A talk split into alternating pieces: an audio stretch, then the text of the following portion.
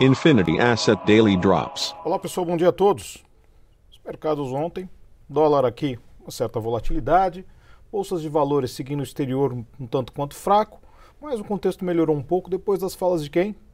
Jerome Powell. Jerome Powell veio ao resgate do mercado, indicando que a questão da liquidez não está terminada, de que sim, o mundo necessita ainda de maior liquidez para manter os seus programas de estímulos, que a inflação é temporária e que nada disso vai acabar, que não vai haver tapering, ou seja, está tudo do jeito que estava antes. Mercado aceitou isso, obviamente.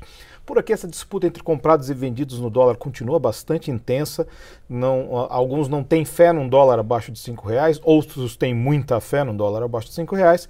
Mas aparentemente o dólar vai ter, vai seguir mais a tendência, efetivamente, de uma queda na divisa por conta, efetivamente, de um dólar global nesse momento, dado que nossos fundamentos não são lá dos melhores e continuam muito parecidos com o que estavam há dois anos, do que efetivamente por questões locais. Ou seja, se sair reformas, se sair alguma coisa, isso vai ser um plus.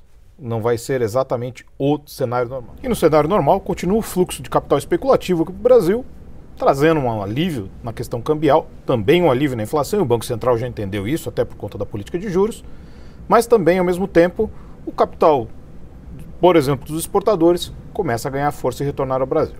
Neste momento, os futuros de Nova York, as bolsas europeias estão no positivo, nessa perspectiva exatamente do cenário desenhado por Powell, nós temos hoje, importante na agenda macroeconômica, o PIB dos Estados Unidos, pedidos de bens duráveis, pedidos de auxílio-desemprego, uma série grande de dados, então de olho no PCE também, mas depois disso do Paulo ficou um pouco mais aliviado.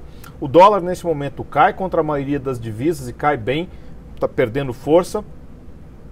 Petróleo oscilando entre Londres e Nova York na perspectiva de melhora da atividade econômica e entre as commodities metálicas somente sobe o minério de ferro. É isso aí, pessoal. Tenham todos uma ótima sessão e bons negócios. Infinity Asset Daily Drops.